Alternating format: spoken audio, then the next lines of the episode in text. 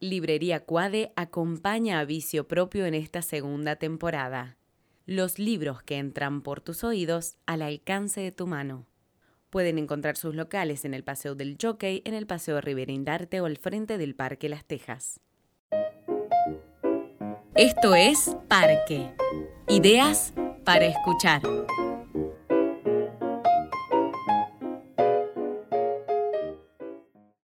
Solo estuviste frente a un Hubert Robert en el Museo Decorativo. Lo encontraste en un pasillo angosto casi secreto del segundo piso. Es un lienzo flaco y vertical que muestra a un grupo de jóvenes en ronda bajo las ruinas de lo que alguna vez fue un templo griego. Mires a donde mires en esa pintura, el templo derruido, el árbol seco, el burro hambriento, todo anuncia el final.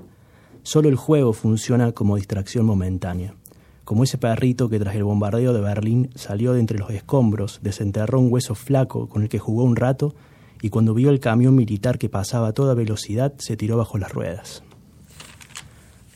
Bueno, bienvenidos a un quinto y último episodio de la segunda temporada de Vicio Propio, el podcast de libros que hacemos con José Haynes, que está aquí a mi frente. Javi, ¿cómo estás? Hola, José.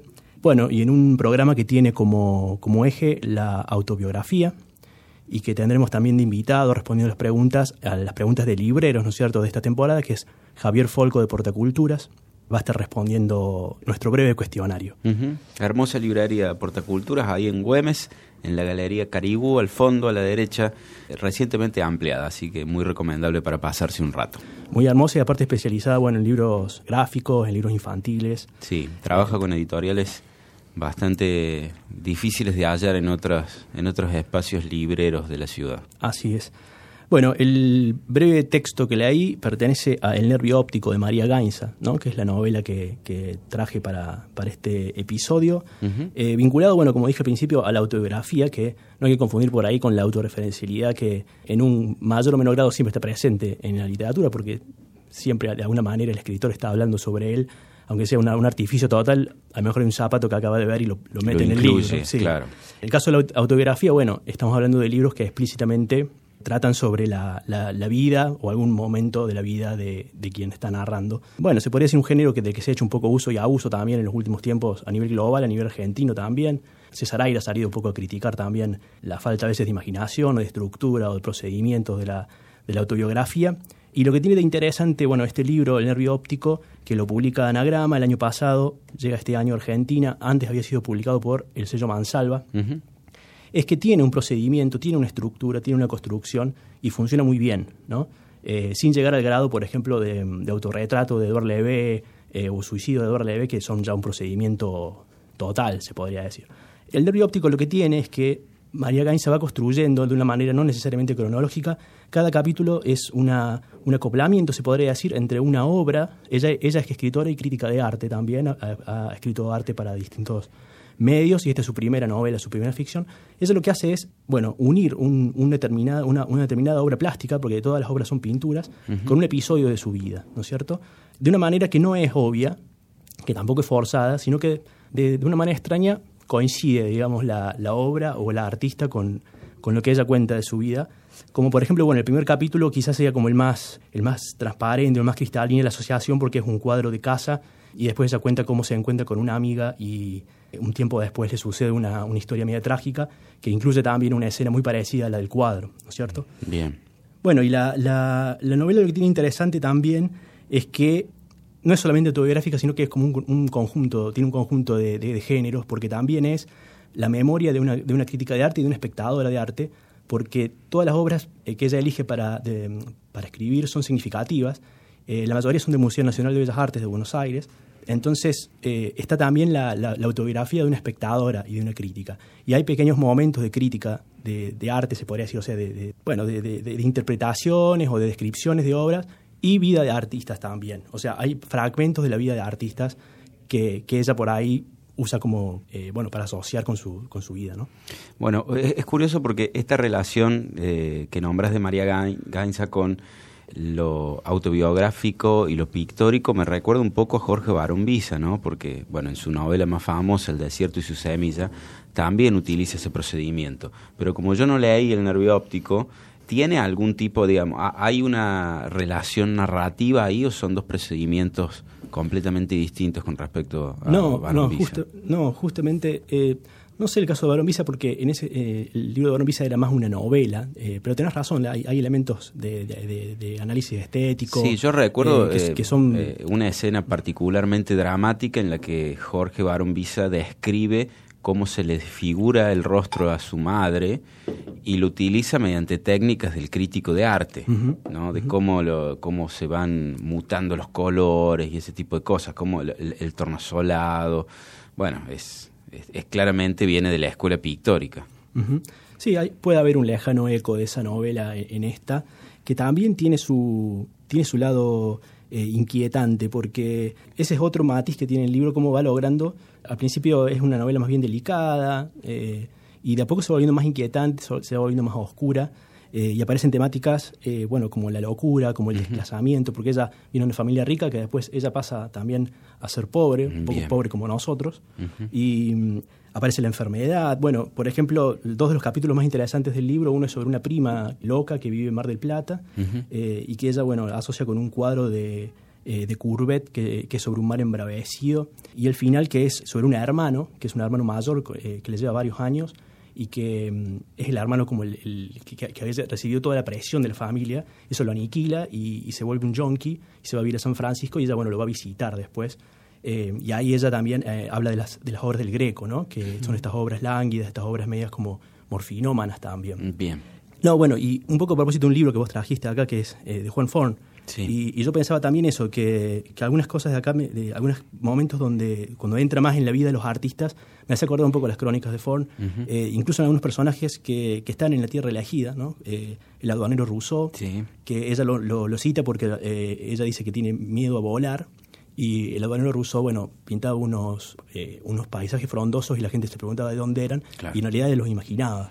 Y bueno, y algún otro artista que, que ahora, Marrotco también, sí, que es importante el capítulo también. Bueno, Marrotco tiene estas pinturas gigantes, ascéticas, místicas, y ella lo, lo, lo, lo lleva a unas escenas de hospital, ¿no? Ajá. Así que bueno, no, lo interesante es eso, cómo, cómo el hacia el final, yo creo que el libro termina hablando sobre la mortalidad, ¿no? sobre la finitud. Eh, tiene mucho que ver con el, capítulo, con el capítulo final que obviamente no lo vamos a, a, spoilear. a, a spoilear, claro. Pero bueno, muy recomendable el libro, el libro de Gainza y bueno, podés hablar del de Forn ahora que lo tenés ahí en la mano. En el género autobiografía recomendaría un libro que acaba de aparecer, Porque volvías cada verano de Belén López Peiro, editado por Editorial Madre Selva. Ahí la autora relata su, su propia experiencia de abuso en manos de un, de un familiar y todo el recorrido que... Eh, que va viviendo desde niña hasta la vida adulta y cómo va relatando también el propio recorrido judicial que hace. Es un texto interesante porque además va mezclando de manera original el relato con eh, la información la información judicial y todo el proceso. Así es que uno va pudiendo leer la historia en dos planos. Eh, el libro viene además con una, con una interesante recomendación y lectura de Gabriela Cabezón Cámara. La recomiendo porque creo que realmente es, en el marco del, del momento que estamos viviendo, una lectura muy, muy interesante.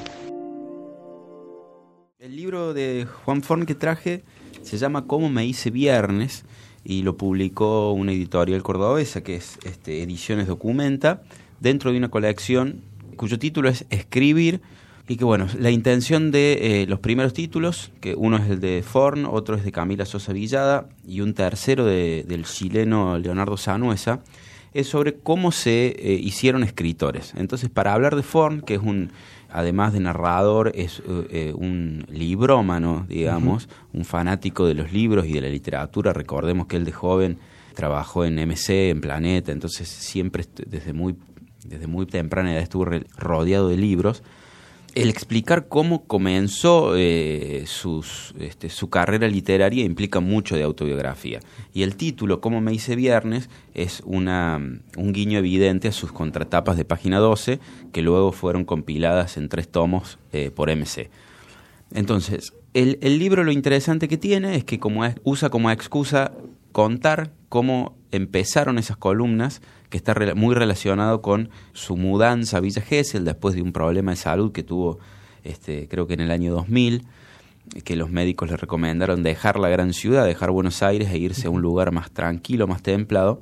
Sí, María Domecq, él desarrolla un poco esa, todo, toda claro, esa cuestión, bueno, ¿no? María Domecq tiene mucho de autobiográfico, Tiene pero mucho. no deja de ser una novela de ficción. Claro, ese es el gran, el gran eh, cambio de, de Forn en su, en su narrativa. En su narrativa, efectivamente. Antes escribía pura y exclusivamente ficción. Bueno, no, también miento, porque en página 2, en Radar, suplemento que él mismo fundó, este, escribía esas crónicas maravillosas, pero bueno, él tenía una carrera muy prestigiosa como escritor de ficción, recordemos este, títulos como Nadar de Noche, un, este, de- un- cuentos, ¿no?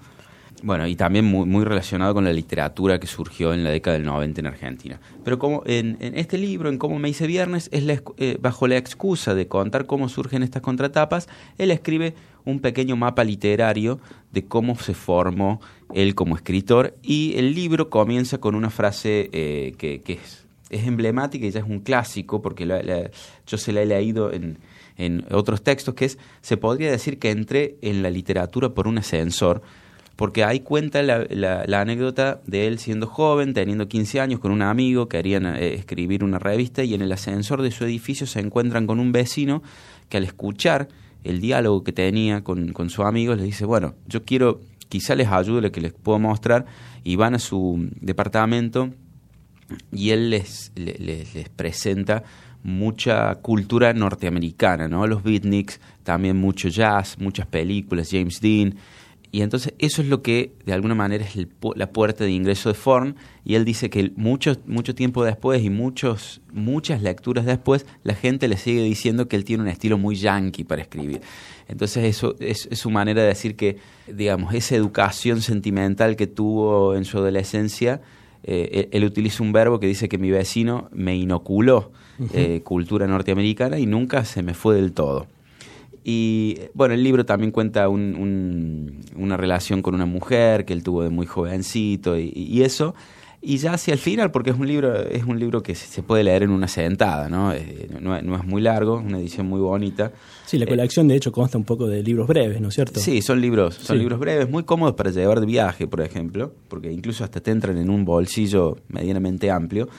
Ahí es cuando Juan retoma esta idea de escribir las contratapas y también tiene un guiño de eh, el primer texto del primer tomo de los viernes, que él dice que como todas las tardes él bajaba a la playa para inspirarse, para que se le acomodaran las ideas y se encuentra con un surfer.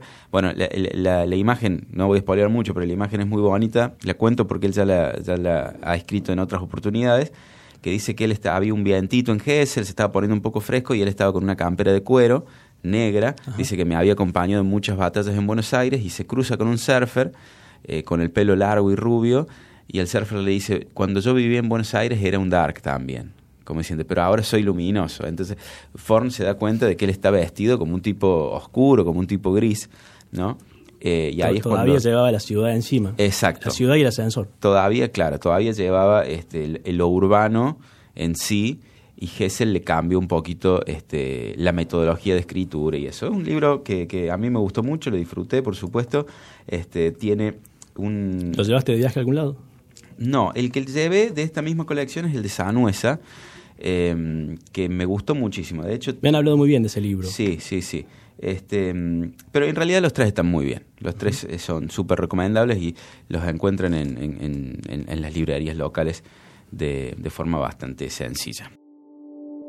El último libro que he leído eh, y que también me ha parecido de lo mejor es el del escritor bosnio Belibor Kolik. Eh, había leído su primer libro, Los Bosnios, que relata, son pequeños textos eh, donde él relata la experiencia de la guerra de los Balcanes. Y en Manuel de Exilio recorre toda la experiencia de salida de su propio país y su llegada a Francia sin el manejo del idioma, sin conocer más allá, eh, teniendo como, como único vínculo la cultura. Eh, me parece un autor de esos que uno tiene que descubrir porque básicamente relatan un mundo que para nosotros es muy lejano y que tiene que ver con la literatura de Europa del Este Eh, Manual de Exilio fue publicado por Editorial Periférica y eh, yo lo recomiendo muchísimo porque tiene eh, alta crudeza y alta poesía. Tenemos también bonus track. ¿o no? Tenemos bonus track, sí, para cerrar dignamente y como merece esta temporada. bueno, yo traje un cómic como para cambiar así un poco de, De registro. de- de registro, donde, bueno, la, la autobiografía en el cómic eh, es, eh, es, tan, es tan vasta como en, como en la narrativa, ¿no? Eh, el boom de la novela gráfica que, que se ha dado en los últimos tiempos, eh, yo creo que, lo que la mayoría de las novelas gráficas son sobre autobiografía, ¿no es cierto? Y en el humor gráfico también, no solo en la... El humor gráfico, sí. Bueno, se puede decir autobiográfico, eh, invade todo, ¿no es cierto? Pero pero en, la- en el cómic tiene toda una larga, una, una larga tradición, desde pensar en Robert Crumb, en Harry Pecker, eh, incluso bueno, en, el Mouse de Spiegelman, que no es realmente una autobiografía, la historia del padre, pero también está eh, su, su vida en eso. Eh, en, la, artista underground Julie Doucet, bueno, eh, a lo largo de las décadas el- la autobiografía eh, se, ha ido, se ha ido expandiendo y bueno, en los últimos tiempos ha habido de todo, algunas cosas buenas, otras no tanto, y entre ellas, bueno, aparece este autor que es Riyad Satuf, que eh, está publicando una, un- una autobiografía en cuatro volúmenes. Este es el tercero que acaba de llegar acá a la Argentina, que se llama, eh, bueno, la- la- toda la saga se llama El árabe del futuro. Eh, y bueno, el, el- el autor es francés, pero es también, eh, digamos, es hijo de eh, madre francesa y padre sirio. Eh, en ese sentido, uno puede emparentar también esta saga con, con, es- con la, la famosa Persépolis de Marjan Satrapi, que también tiene algunas cosas en común, porque también son cuatro tomos. También es una autora oriental, en ese caso iraní, que eh, se eh, eh, inmigró de Francia y publicó ahí en, la- en lo que se llama la editorial La Asociación, que fue muy importante para el cómic. Eh, y también ambos son cineastas, ambos han, han incursionado en el cine eh, por separado. Eh, y el caso de Satuf, bueno, no es, no, es, no es de la asociación, sino de otra gran escuela que es Charlie Hebdo, que tiene que ver más con el humor gráfico. Sí. Eh, bueno, Charlie Hebdo, el semanario eh, donde sucedió la, la tragedia de, de- de la matanza terrorista. Sí, trágicamente célebre. Sí, y, y bueno, y para entender un poco Satuf hay que entender también ese tipo de humor, ese, ese humor incorrecto, ese humor político, cultural. Eh, y Satuf, curiosamente, trabajó hasta un año antes de, de lo que fue la, la, eh, el atentado, ¿no? Eh, y ahí en, Charlie Hebdo hizo su mejor obra, que se llama La vida secreta de los jóvenes, fue publicado en dos tomos por La Cúpula, donde él eh, observaba situaciones en París, a veces en, subtes, a veces en la calle, bueno, y eran situaciones que terminan siendo muy graciosas, muy bizarras, muy eh, terroríficas, de, de todo tipo.